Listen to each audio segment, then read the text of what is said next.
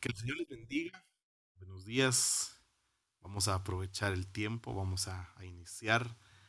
Eh, no sé si alguien tiene alguna duda, algo que quieran que, hablemos antes de, iniciar. Eh, es importante poder aclarar nuestras dudas y conocer lo que lo que Dios ha puesto de inquietud en nuestros corazones. Andrés, Dios te bendiga, el Padre te bendiga. También hay más hermanos, decirles buenos días. Ok. Eh, hola, hola. Vamos a... Veo que no hay dudas, ¿verdad? No, no hay. Ok. Hay algo que, que a mí me, me llamó la atención de ciertas cosas que, he estado viendo en la palabra. Hoy, hoy me levanté y me ha... Ah, buenos días, dice Diego. Y me ha, me ha costado un poco entender el corazón de Dios respecto a lo que Él va queriendo que nosotros aprendamos y, conozcamos. y entonces me doy cuenta de cómo Dios en su misericordia nos empieza a, aclarar el panorama y, cómo es que nosotros debemos empezar a aprender eh, ciertas cosas escriturales para no tener problema en cuanto a nuestra fe. Y es que nosotros vamos a empezar, sobre todo en este tiempo de tanta incertidumbre, vamos a empezar a, ver y a, tratar con personas, pienso yo, que, que van a tener serios problemas de dudas en su corazón. La gente empieza a preguntarse qué es verdad. La gente empieza a preguntarse si Jesús es el camino, la gente empieza a preguntarse si Dios verdaderamente ama a todos. Y, y, hay cosas, hermano, que, a mí como pastor, cuando me toca enseñar, hay cosas que, las, las, voy dejando y, creo que no debería dejarlas. Y, y entonces el tema es que al irlas dejando, como que voy perdiendo el sentido de, por qué enseño. Realmente la, razón por la que Dios me pone a enseñar a mí es para equipar a la iglesia para que pueda cumplir, no, no la gran comisión, porque, porque creo que la gran comisión es algo que a nosotros en el corazón nos empieza a, a crear una expectativa y empieza a hacer algo en nosotros. Eh, más bien creo que debemos estar preparados, la iglesia debe estar preparada para cumplir el mandato de Jesús de predicar el arrepentimiento y la remisión de pecados. Pero el problema es que nosotros la mayor parte del tiempo ah, eh, eh, queremos imponer nuestra fe.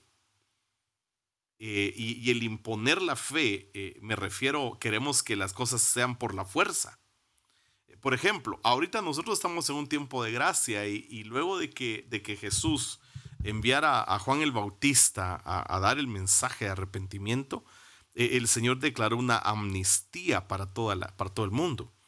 Pero Apocalipsis dice que, que Jesús, cuando venga, Él va a venir a imponer, Él va a imponer su reino. Y, esto es algo que, que a mí realmente me, me llama muchísimo la atención porque ahorita estamos en un tiempo de gracia. Pero, pero, y ahí me surge a mí, y me surgió de, algo que leí de, de, Marisol, y, es lo que digo yo que a veces yo dejo a un lado. Y la otra vez hablamos un poco de apologética. El tema es que a veces nosotros eh, solo eh, hablamos y, queremos palabras rimbombantes, ¿verdad? Ya les decía a ustedes la otra vez, o sea, hay, hay quienes solo quieren, es que hermano, ¿y cómo es la kenosis de Cristo? ¿Y, cómo son los faneros de Dios? Y mira hermano, la kenosis de Cristo es lo que la Biblia dice y en el principio era la palabra y la palabra era con Dios y el verbo eh, tabernaculizó entre nosotros. Es el vaciamiento de Dios hacia nosotros, es el sacrificio de Jesús. Eh, eso es la, la kenosis de Cristo. Y los faneros de Dios son las apariciones de, Jesús eh, que se hacen en momentos de angustia o de desesperación, ¿verdad? Esas son los faneros de Dios. Pero, pero si nosotros eh, nos quedamos en eso y pensamos apologética, ¿qué es eso, verdad? La palabra apologética viene de la palabra apología, que significa dar una respuesta. Eso es apologética. Entonces, si lo traemos al contexto bíblico, la apologética es dar una respuesta a lo que creemos y por qué lo creemos. Y, aquí va a ver usted que, que es importante que nosotros lo entendamos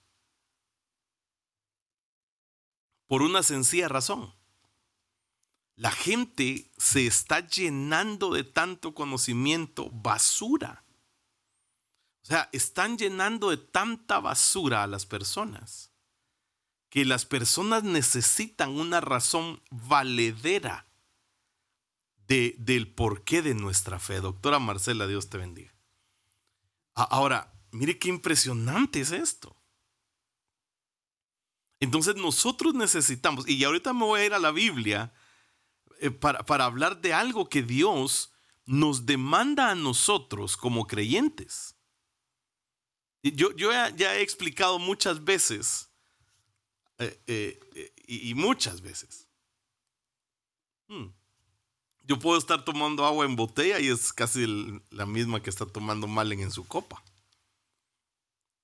Ahora, es imposible. Yo tengo que entender. Yo debo estar preparado. Entonces, yo, yo, yo quiero lograr trasladarte la necesidad de que no vivas un evangelio empírico. Porque ese es nuestro gran problema.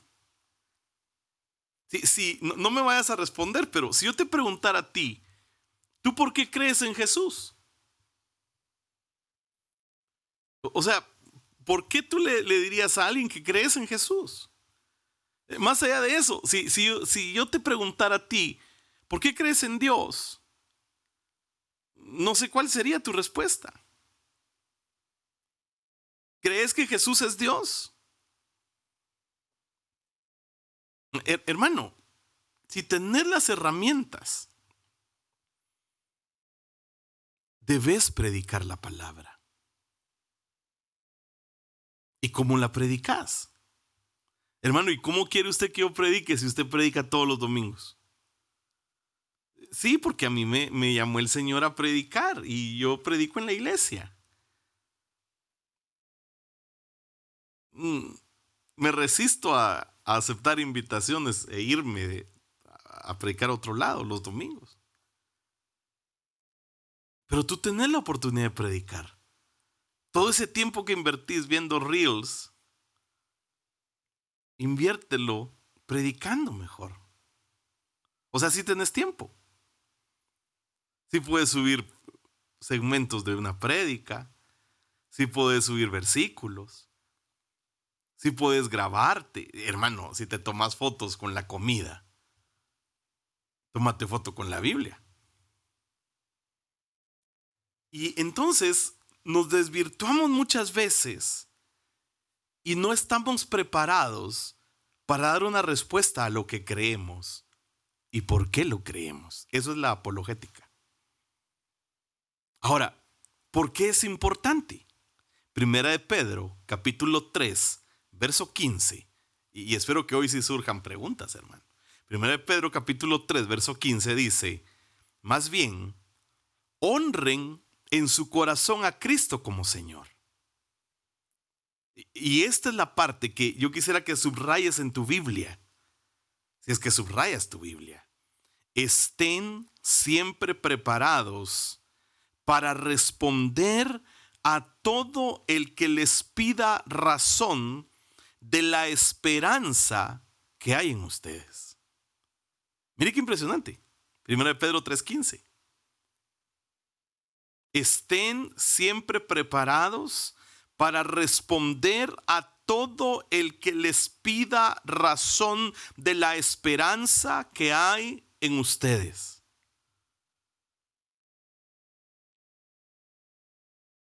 ¿Por qué crees tú en Dios? Ayer hablaba yo con una personita y me, impresionó su, su certeza del porqué de su diseño y del por qué debe cuidar su corazón y su vida. Soy una persona de altar, me decía. Esa convicción la debemos tener nosotros y debemos tener el entendimiento de por qué debemos cuidar nuestro corazón. Más bien, preocúpense por honrar solo a Cristo como Señor. Y estén siempre listos a responder a todo el que les pida razón de su esperanza. Si tú te pones a pensar ahorita, hermano, perdóname. Pero la mayor parte del tiempo, nosotros lo que hacemos es que hablamos de una fe empírica. Hablamos de lo que oímos. Los pastores, me refiero, las ovejitas, no, las ovejitas siempre son escriturales. Nosotros los pastores, eh, por eso es que yo no, no puedo creer que haya alguien que solamente se ponga de pie para contar testimonios y no enseñar la palabra. Nosotros debemos estar preparados para enseñar la palabra. Y esto es algo bien importante. Nosotros debemos enseñar porque si no enseñamos, no vamos a conocer quién es Dios realmente. Cuando a ti se te presente la oportunidad, yo te aseguro que lo primero que te van a preguntar es por tu ¿por qué tú crees que Jesús es Dios?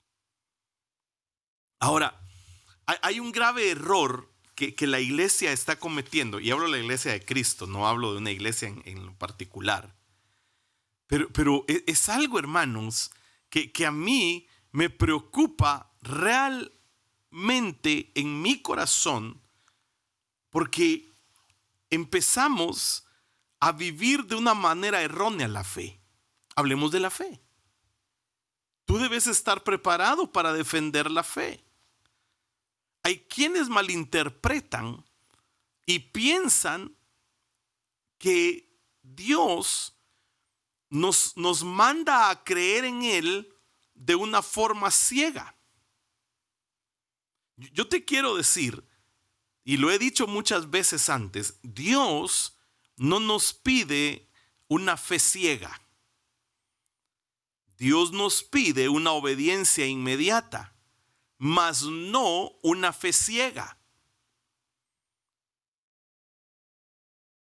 Eh, eh, ¿Qué es la fe? Es la certeza de lo que se espera, es la convicción de lo que no se ve. Fe es confianza. Hay algo bien importante que yo tengo que entender.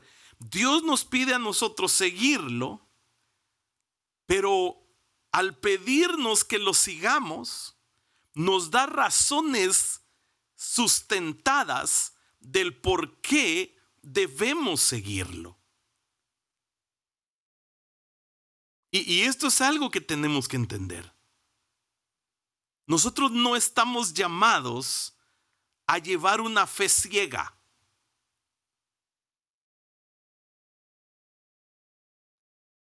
Por eso le decía yo a alguien, vamos a patear el tablero teológico.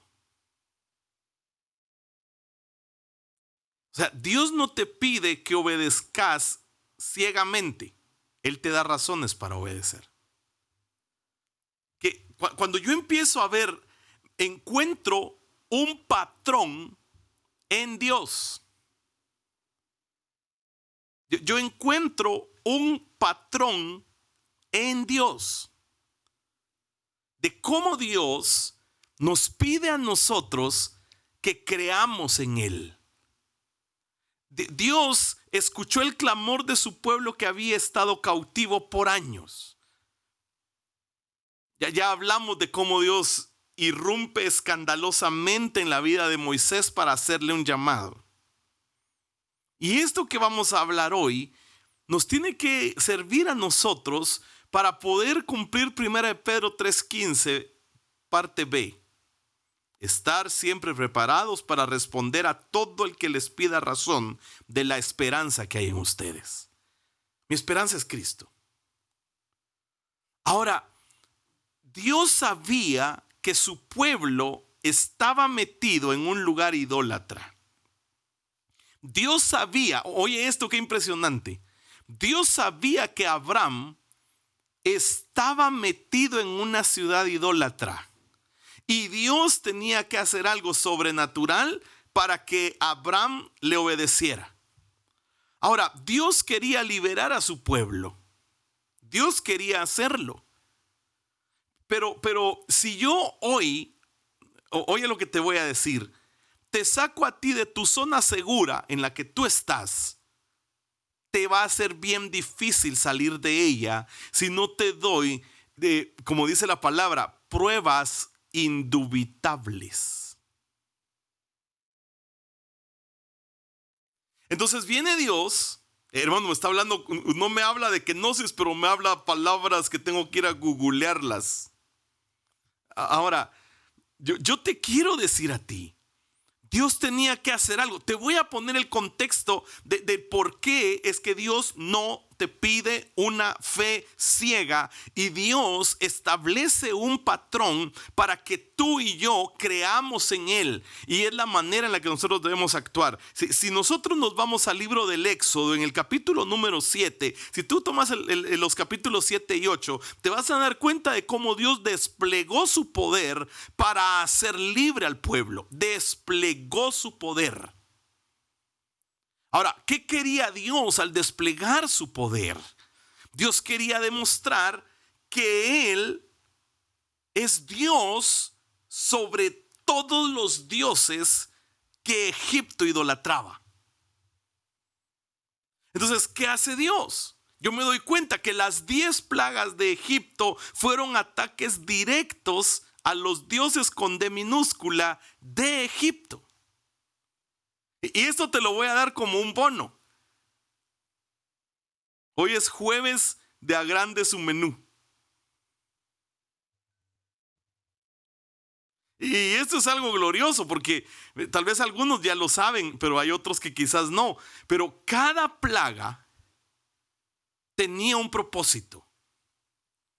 Y el propósito era demostrarle a los israelitas que estaban en una zona sufriendo, pero eh, estaban en su zona de confort. ¿Por qué digo que estaban en su zona de confort? Porque lo primero que hicieron fue reclamarle a Moisés que por qué los había sacado de Egipto, en donde ellos decían que tenían alimento gratis, decían. Eh, hermano, ellos no tenían alimento gratis. Ellos para poder, eh, ellos estaban alimentos por trabajo. Ellos tenían que hacer adobes para tener derecho a meter la mano en las cubetas y, literalmente hartarse lo que estaba ahí. Ajos, puerros, cebollas, melones. Eso era lo que era la dieta egipcia. Dios los tenía que sacar de ahí. Entonces Dios envía la primer plaga en Éxodo 7, 14 al 25. No lo vamos a leer, solo te lo voy a referir. Y, él lo que quería era convertir el agua en sangre. Y su propósito aquí era eh, eh, el primer round. El yo soy versus el Dios API. H-A-P-Y el yo soy versus el Dios del Nilo, versus el Dios del agua. Por eso fue tan impactante. Por eso e-, era impresionante cómo Dios tomó de una roca y sacó agua para decirles a ellos, no era el Dios del Nilo el que les daba agua potable. Entonces, primer round. el yo soy versus el Dios del Nilo. Ahí salió el, Dios del Nilo con su, con su mascarita sagrada y salió ahí a enfrentarse al, al yo soy. Y salió avergonzado. Primer plaga. Era contra el Dios del agua. Ahora mire qué poderoso. Segunda plaga. Éxodo 8 del 1 al 15. La plaga de las ranas. Las ranas era para avergonzar a una diosa egipcia que era una diosa sexual. Su nombre, Eker, H-E-K-E-R. Dios mostrando. Impresionante, hermano. Tercera plaga. Son diez. Espero no ir muy rápido. A ah, la segunda, ¿cuál era? Éxodo 8 del 1 al 15. Plaga de las ranas. Contra Eker, H-A-K-E-R. Por eso es que cuando a Faraón le dijeron, ¿cuándo querés que te quitemos las ranas de tu cama? Faraón dijo, mañana. Hace un montón de cristianos, ¿cuándo querés que nos llevemos tu plaga? Mañana. Eh, ¿Cuándo vas a levantarte a orar? Mañana. Todo es mañana.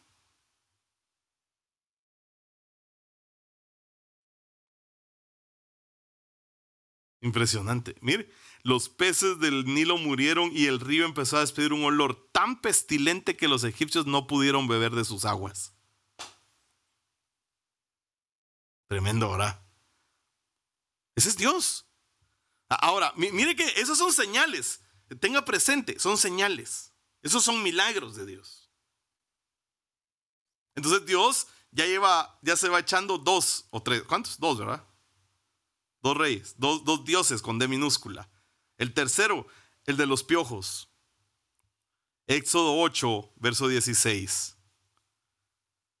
Dios avergonzando al Dios insecto. Su nombre, Jepri, J-E-P-R-I. Dios estaba desplegando su poder porque ellos invocaban a este dios Jeprial de los insectos para que los librara. Dios desplegando su poder. Siguiente Dios con D minúscula, el Dios de las moscas, Éxodo 8, 20 al 32. Las moscas acarreaban todas las enfermedades hacia los egipcios. Y las moscas era Belcebú, Dios contra Belcebú, el Dios de las moscas. Luego viene Dios y envía otra plaga. Éxodo 9 del 1 al 7. Me voy a apurar porque el tema no eran las plagas. El tema es cómo defender nuestra fe.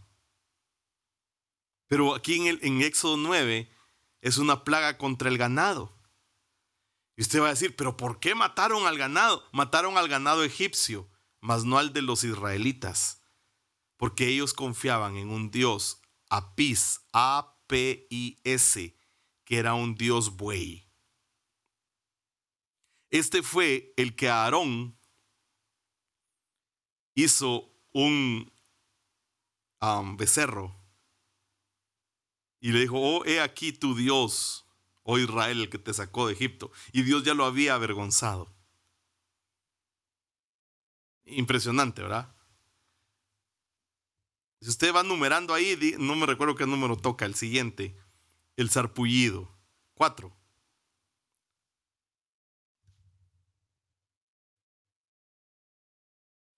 Ah, ok.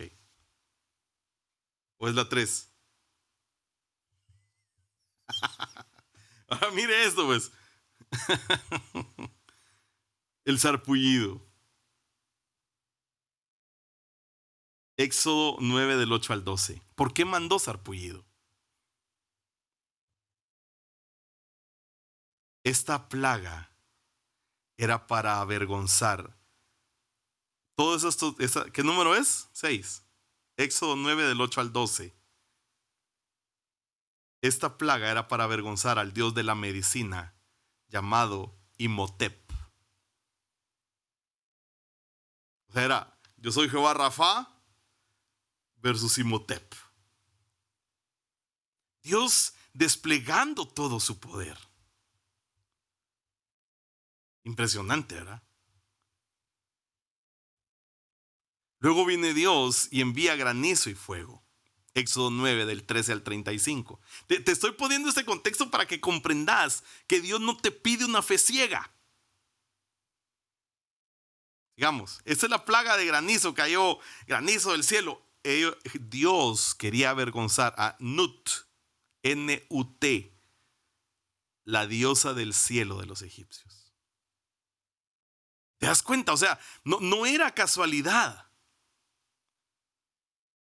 Había algo que Dios estaba enseñando al pueblo para que el pueblo creyera quién era Dios.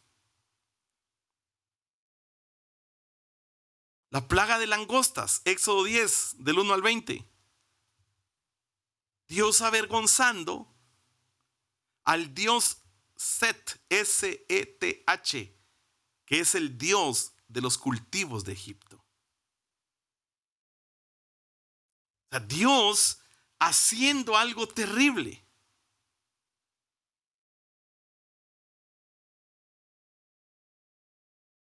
Siguiente. Número.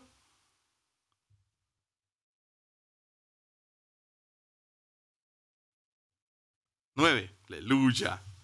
Ya casi termino. Ya nos vamos a la casa. Las tinieblas. Éxodo 10, 21. Dios quería avergonzar al dios Sol, que era Ra.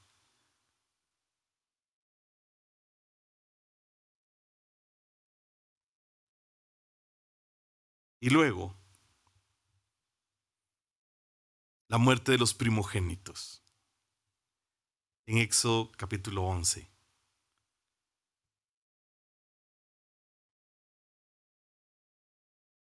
Dios contra Moloch. Ahora, con esto, Dios quería demostrar a su pueblo que los dioses de Egipto eran falsos. ¿Cómo lo hizo?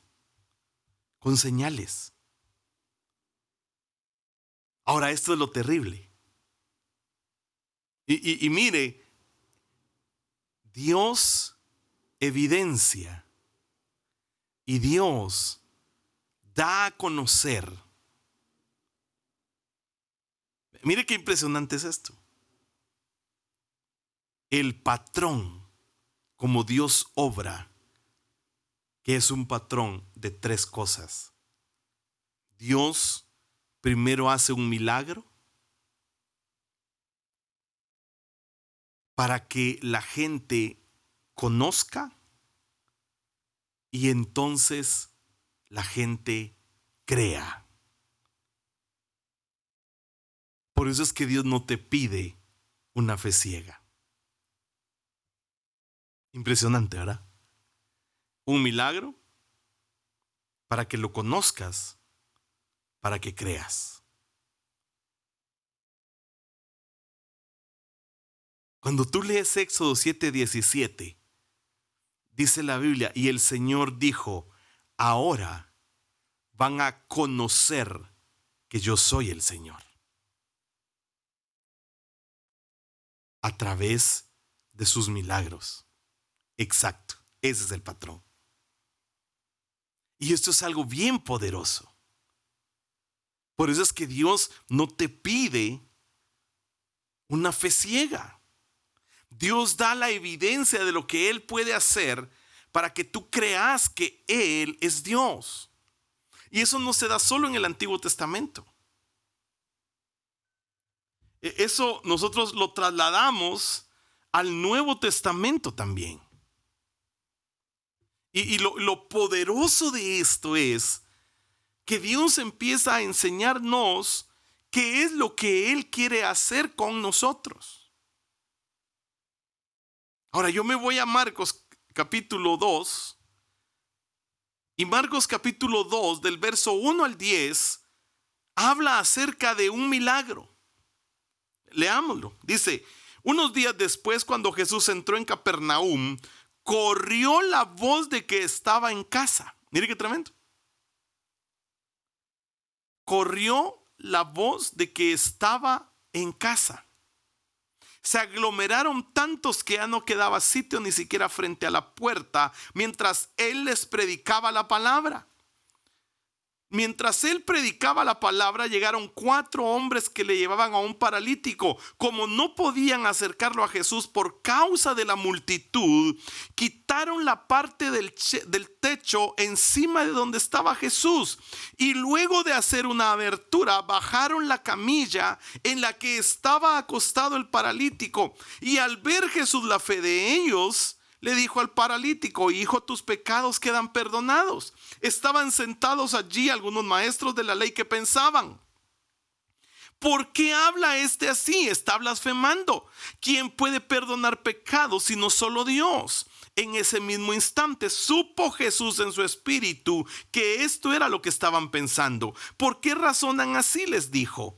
Que es más fácil decirle al paralítico tus pecados son perdonados o decirle levanta, toma tu camilla y anda. Pues para que conozcan, para que conozcan. Hace el milagro y luego les pide que conozcan. Eso es lo que Dios hace. Ahora, ¿qué fue lo que provocó que estos cuatro muchachos, qué impresionante, ¿verdad? O sea, eran cinco. Otros le sacarían ahí la figura de los cinco ministerios, pero no, son esos. ¿Por qué estos cuatro muchachos fueron a buscar a Jesús?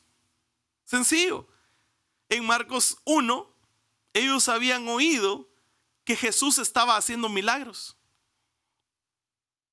Entonces ellos quisieron conocer quién era Jesús. Esto debe anular nuestro patrón de vida de creer que Dios nos va a pedir que hagamos cosas a ciegas. Jesús hace el milagro, Jesús se da a conocer y luego llama a creer. La fama de Jesús era porque él hacía milagros. Pero si te das cuenta, él no llegó a la casa a hacer una jornada de sanidad y milagros, no. Él llegó a la casa a predicar la palabra. A la palabra le siguen las señales. Cristo es la palabra. A Cristo le siguen las señales. Ah, qué glorioso esto, hermanos. Entonces, debemos dejar de, andar buscando las señales, busquemos la palabra, busquemos conocer. Él hace el milagro para que lo conozcan y luego crean. Hermano, es que en mi Dios no ha hecho ni un solo milagro. Pues hermano, te sacó de tinieblas y te hizo pasar a la luz. Es un milagro. Antes andabas todo decaído, todo ojeroso, todo deprimido, con, cabello de lote. Hoy ya no. Hoy tienes sonrisa. Hoy tu rostro ya no está demacrado. Hoy tu cabello resplandece.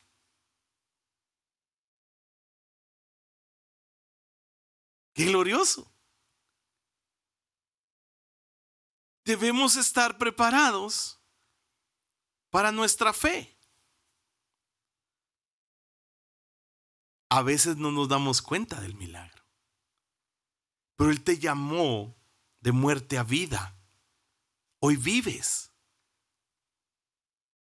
Como, como aquel ciego. Yo no sé quién era. Yo solo sé que antes era ciego y que ahora veo. Solo eso sé. Que antes era ciego y ahora veo. Ese es el milagro. Ahora vayan ustedes y les dice a los fariseos, ah, ustedes también quieren creer en él. O sea, les está diciendo, ya me hizo el milagro, ya conocí quién es, ahora creo. Y les dice, fariseos, o sea que ustedes quieren saber quién es porque ustedes también quieren creer en él. Y los, no, no, no, no, ¿cómo vas a pensar? Ex ciego.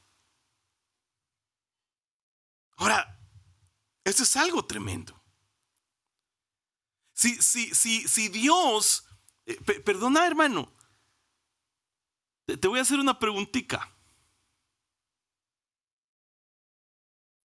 ¿Tú crees que Dios te pediría a ti que le amaras con todo tu corazón, con toda tu fuerza y con toda tu mente si Él no quisiera que tú razonaras?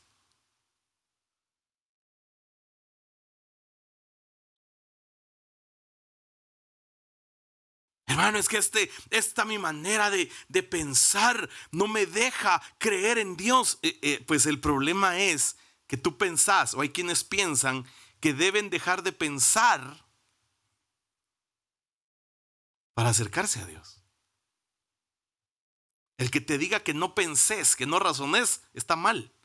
El problema es que te quedes en loop, ese es el problema. Pero, pero si tú pensás y razonás, Dios te va a dar razones valederas para esto. ¿Me están siguiendo? Estamos aprendiendo algo hoy. Ok. Dios quiere esto.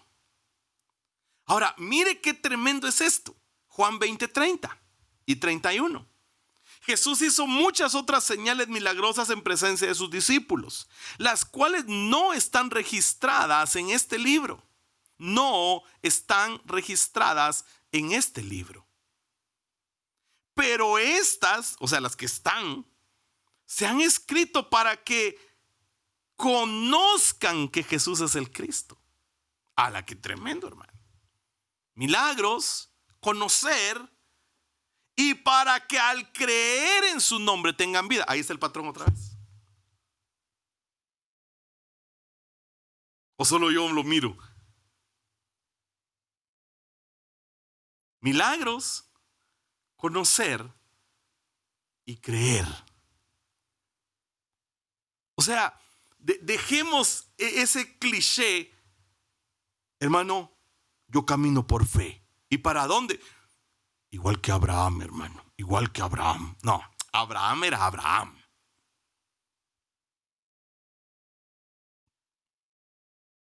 En el tiempo de Abraham solo estaba escrito el libro de Job. Pero, pero mire qué impresionante es esto, pues. Ay, hermano, anhelo con todo mi corazón estarme dando a entender porque, porque eso es el que yo logre entender. Que Dios no nos demanda una fe ciega. Él quería que su pueblo creyera en Él. Y lo que hizo fue desplegar todo su poder para que su pueblo creyera en Él. ¿Se da cuenta? Ahora, esto es más impactante.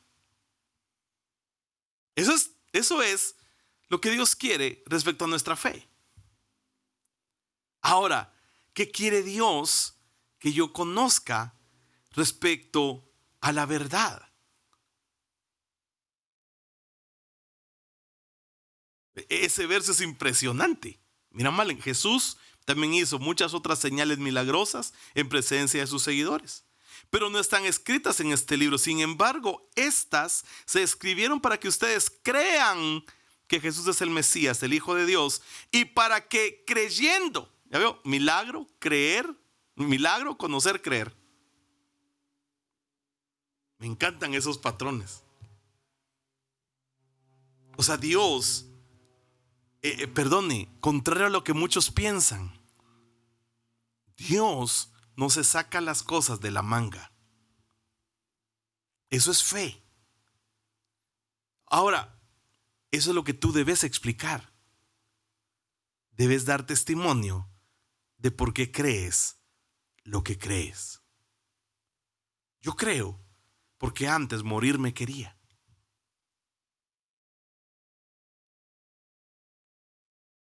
Si hablar de Dios quieres, saber quién es Jesús debes. ¡Ja! Porque yo tengo que entenderlo.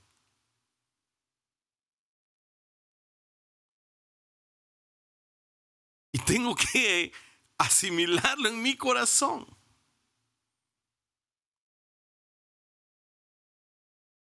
Tremendo, ¿verdad? Va, eso es fe.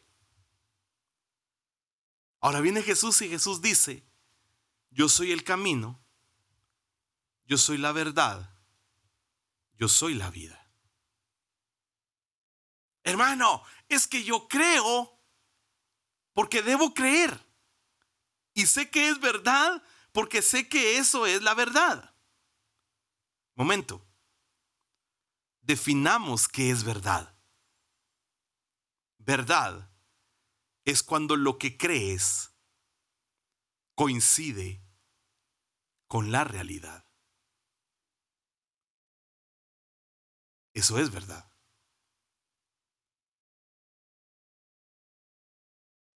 eh. Verdad es cuando lo que crees coincide con la realidad. Por esa razón es que Dios no te pide que creas algo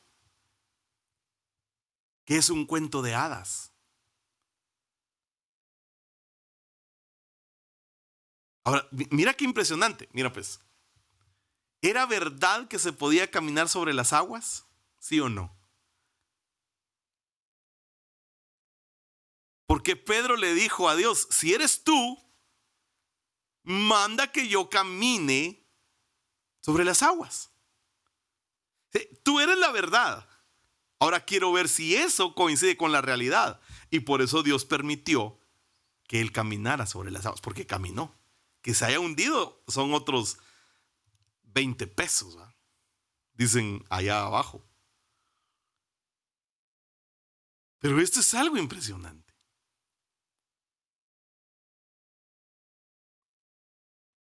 ¿Verdad que te moví tu tablerito? Yo soy el camino, yo soy la verdad, yo soy la vida. Eso dijo Jesús, Juan 14. Que tengo que entender que la Biblia es verdad porque es lo que creo. Ahora, por eso debes comprender otra cosa. No digo que sea lo correcto. Pero esa es la razón por la cual, si un musulmán cree que el Corán es la verdad, entonces eso es la verdad para él. El tema es que si yo creo que la Biblia es la verdad, esa verdad que dice la Biblia se une con la realidad de lo que Dios está haciendo, entonces se convierte en algo verdadero. Y es lo que yo necesito entender. Si yo creo que la Biblia es la verdad, entonces yo lo debo unir con lo que es realidad, que es todo lo que Jesús hizo. Entonces se convierte en una verdad absoluta. ¿Por qué? Porque va a coincidir con la realidad. Perdone, ¿Multiplicó Jesús peces? Sí. ¿Jesús resucitó? Sí. ¿Mahoma resucitó? No.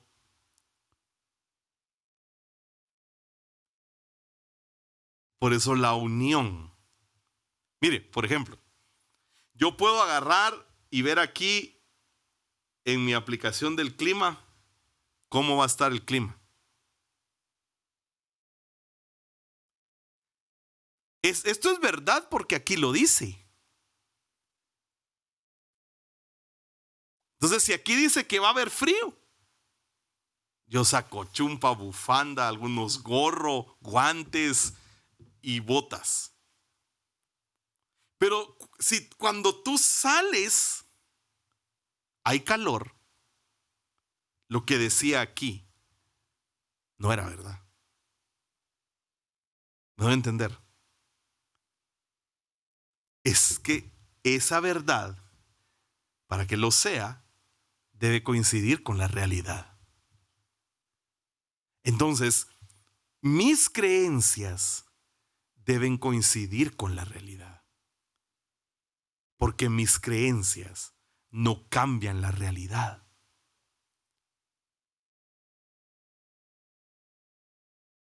O sea, por, eso es que, mire, pues, alguien me, eh, voy a traer otro ejemplo. Aquellos que vienen conmigo llorando de repente, de repente, e, eso fue una iglesia en Neptuno, llorando y me dicen, es que pastor, yo pongo mi billetera enfrente mío, saco mi tarjeta de crédito que la tengo hasta el case y le digo, págate, reduce tu saldo a cero. Y hermano, no sucede. ¿Y qué va a suceder? ¿Acaso la tarjeta solita se salió de la billetera? La tarjeta fue a tomar eh, eh, el, el abrigo de Mink y la tarjeta se pasó en el POS para hacer el cargo? ¿Verdad que no? Eso no es realidad. Mi fe no se puede basar en eso. Y si, Cristo no ha resucitado, van es entonces nuestra predicación, van a también en nuestra fe. Lo que la Biblia dice se une con la realidad. Vayan a ver a, a Jerusalén si está la tumba llena o vacía. Está vacía. Pero es que podemos cantar Jerusalén, qué bonita eres, calles de oro, mar de cristal.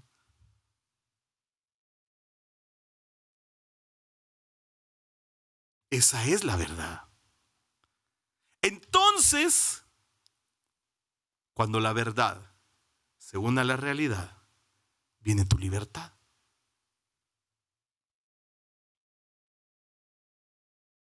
Ahora, el ser libre no es que yo puedo hacer lo que yo quiera. Porque el hacer lo que yo quiera me va a volver esclavo de mis pasiones. La verdad me lleva a vivir de acuerdo a lo que Dios diseñó.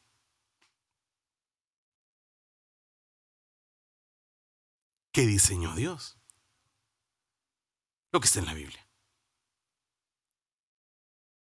¿Estamos listos para defender nuestra esperanza? E, e, es que esto es lo terrible, hermano. No entendemos lo que Dios quiere.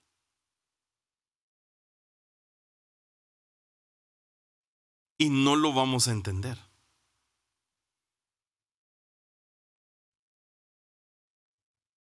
Qué tremendo hará. Ya voy a dar lugar a preguntas ahorita en unos minutitos. ¿Correcto? Eso es lo que tú decís, Malen. Si yo creo en la verdad, que es la Biblia, y lo uno a la realidad, y coinciden, vivo en libertad, porque no vas a vivir esclavizada. La Biblia dice, te llamó de tinieblas a luz, eso dice la Biblia. ahora yo pienso, de verdad hoy por hoy, siento que soy feliz.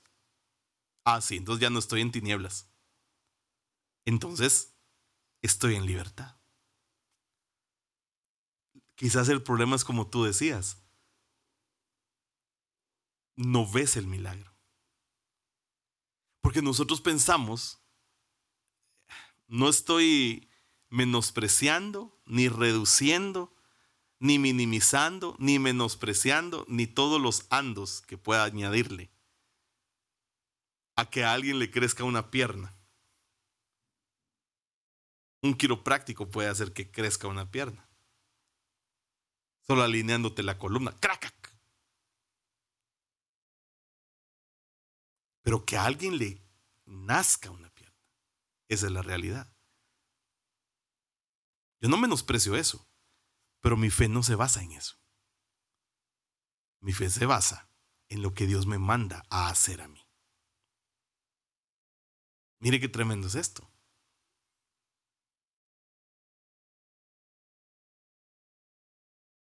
A veces siento que acabo de empezar y cuando siento ya llevo 40 y, ya, ya llevo 50 minutos, hermano. Yo necesito, no, yo necesito entender esto. Porque necesito saber cómo defender mi fe. Por eso es que la gente no cree en nuestro Dios. Porque no damos pruebas indubitables de su existencia.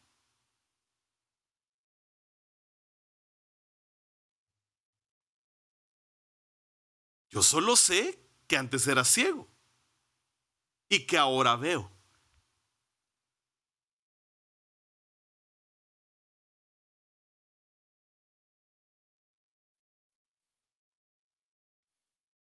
Solo antes de seguir, ¿alguien tiene alguna pregunta?